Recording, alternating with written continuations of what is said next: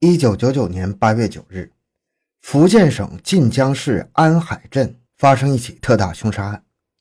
有人发现恒安集团的副总裁、亿万富翁吴世界夫妇和两个女儿被人杀死在家中的五楼。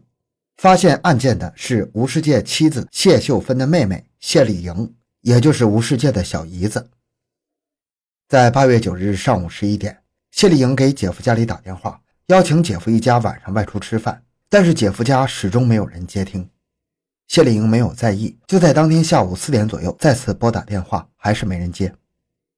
谢丽莹意识到有点不对劲儿，姐夫由于工作忙不在家，没有接听电话那是很正常的。但是姐姐是天天在家的呀，要么是做家务，要么就是照看孩子。就算是有事外出，家里还有自己两个外甥女，打座机没人接，谢丽莹就打两个外甥女的手机也没人接。打了十几个电话都没人接，他又拨打姐夫的手机，结果一样。担心姐姐一家人出现意外，谢丽莹马上打车去了姐姐家。谢丽莹手里有姐姐家防盗门的钥匙，等她打开防盗门之后，首先闻到的就是煤气的气味。她第一反应就是姐姐一家煤气中毒了，于是她赶紧打开房门和窗户，又急忙冲进房间，大声的叫喊。她喊了一会儿，发现没有人回答，她就在家中的每一个卧室搜索，最后发现。姐姐、姐夫的卧室门半开着，推开门就看到两个外甥女被人用绳子绑在床上，已经没有了生命体征。他一下子坐在地上，好半天才回过神来，随即大喊：“杀人了！出人命了！快来人呐！”他慌忙跑到小区门口，把情况告诉保安。几名保安人员上楼之后，马上拨打了报警电话。欢迎收听由小东播讲的。福建亿万富豪一家被灭门，凶手单枪匹马上门杀四人。回到现场，寻找真相。小东讲故事系列专辑由喜马拉雅独家播出。吴世界，一九四八年七月生在晋江的一个普通农民家庭，他是家中长子。为了家中父母和弟弟妹妹的生活，他十六岁就到村中干农活，这一干就是十八年。不仅如此，为了多挣一些钱，他还当过水泥工，摆过地摊，所有的苦活累活，只要挣钱，他全都干过。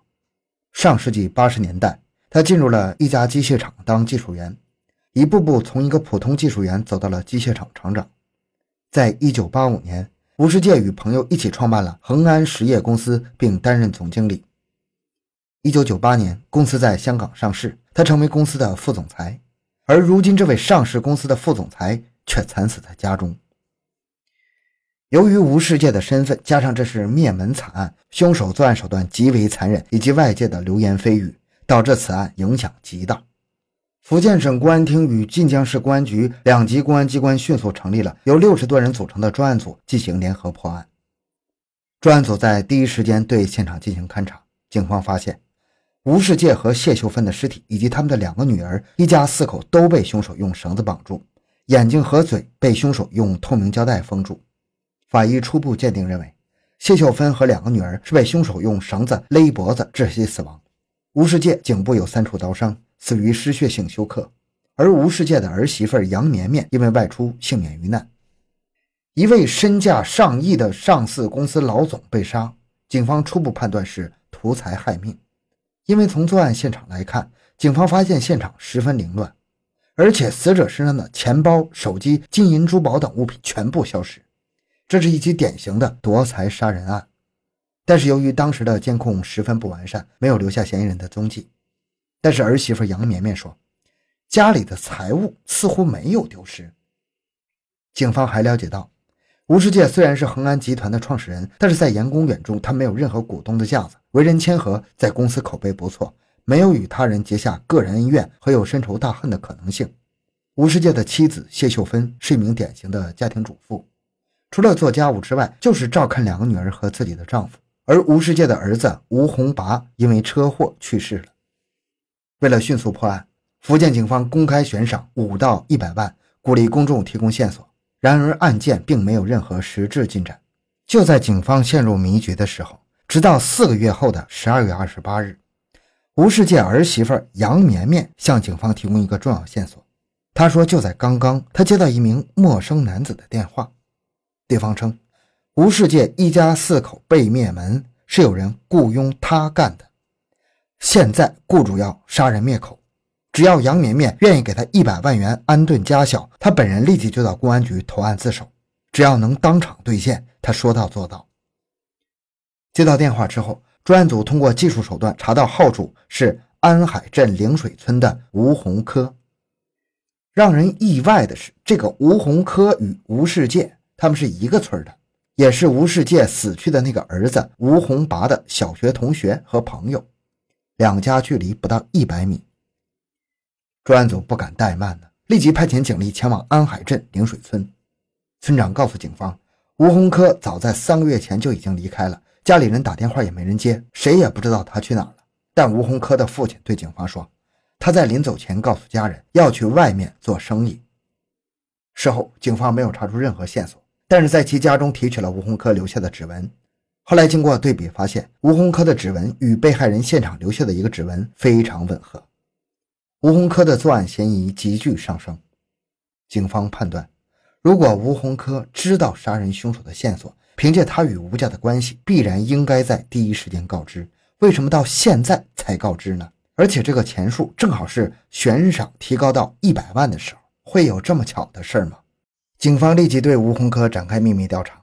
通过对吴洪科的社会关系调查，发现他曾经多次与深圳市的吴勇联系。警方马上兵分两路，一组负责赶往深圳找吴勇。另一组着重分析吴洪科的社会关系，尝试锁定其落脚点。几天后，专案组查明，吴洪科藏身在河北石家庄的一处工厂。侦查员立即动身飞往石家庄。当天晚上，几名警察犹如神兵天将，将正在工地遛弯的吴洪科抓了个正着。警方终于确认，吴洪科就是杀害吴世界一家四口的凶手。被捕后，他没怎么抵赖，就交代了作案的全经过。此案历时一百二十六天，专案组人员遍布全国的十六个省市、八十六个市县，终于将凶手缉拿归案。而听到这个消息的吴世界的亲属非常震惊啊！吴洪科和吴洪拔从小一起玩到大，他为什么要杀害吴世界一家四口呢？应该说，从用自己的手机给受害者家属打电话这一行为来看，吴洪科可算不上聪明。他出生于一九七一年。从小与吴世界的儿子吴洪拔一起玩，在吴洪科十五岁那年，他辍学回到家中，在一家私营汽车修配厂工作，工作很努力，成为了厂里数一数二的技术工，每个月工资两千多块，这在当时已经是最高工资了。而对吴洪科来说，他最大的梦想就是能创建出一家和吴世界一样的一家上市公司。为了实现自己心中的梦想，二十二岁结婚那年，他也开始创办自己的汽车修理厂。你还别说，小工厂开办的不错，几年下来每年都能赚个几十万不成问题。但是吴洪科从这个时候开始就不用心经营公司了，天天是吃喝嫖赌、胡吃海喝、按摩足浴，有钱了就带着全家人到外面可哪溜达。就这样，不几年之后，公司倒闭了。而这时他的心里却发生了变化，他认为自己的公司破产是老天爷不长眼。为什么吴世界的公司能上市？那是老天爷偏心呢？就在这种阴暗心理的作用下，他产生了报复心理和抢劫想法。他要抢夺吴家的钱财，而且他还说：“反正他家没有儿子。”一九九九年八月九日上午十点四十分，吴洪科带着水果刀和一大卷的透明胶带来到了吴家，开门的正是吴世界的妻子。由于吴洪科常来常往，谢秀芬也没有任何怀疑，就把他让到屋里去了。没想到吴洪科一进屋就凶相毕露，立刻持刀要挟谢秀芬交出所有财物，并一把掐住谢秀芬的脖子，硬生生的掐死了。而后劫走了六千多元现金和两件黄金制品。正当吴洪科准备离开的时候，吴世界的两个女儿上楼，他又以同样的方法将两人杀死。而吴世界看到自己的儿子好友居然持刀威胁自己时，就对他说。洪科，你这是干什么？你要钱，我给你就是了。但这个时候，吴洪科已经听不下任何话了。他想，杀一个人是死，杀十个人也是死。本来吴洪科想要闷死他，但是吴世界挣扎的厉害，吴洪科就拿出刀子朝他脖子连捅三刀。杀人后，吴洪科从吴世界身上搜到了一块二十四 K 纯金的金牌。临走前，他担心几个人不死，还特地割断了燃气管。他得到了赃款之后，拿去赌钱，结果输了个精光，这才又动了歪主意，向受害者家属索要钱财。结果一出来就自投罗网，把自己套了进去。经法院审理并宣判，吴洪科犯故意杀人罪、抢劫罪。数罪并罚，依法判处死刑，剥夺政治权利终身。同时判决吴洪科一次性赔偿吴世界的母亲经济损失十七余万元。好，这个案件讲到这里。小东的微博账号主播小东讲故事，感谢关注，咱们下期再见。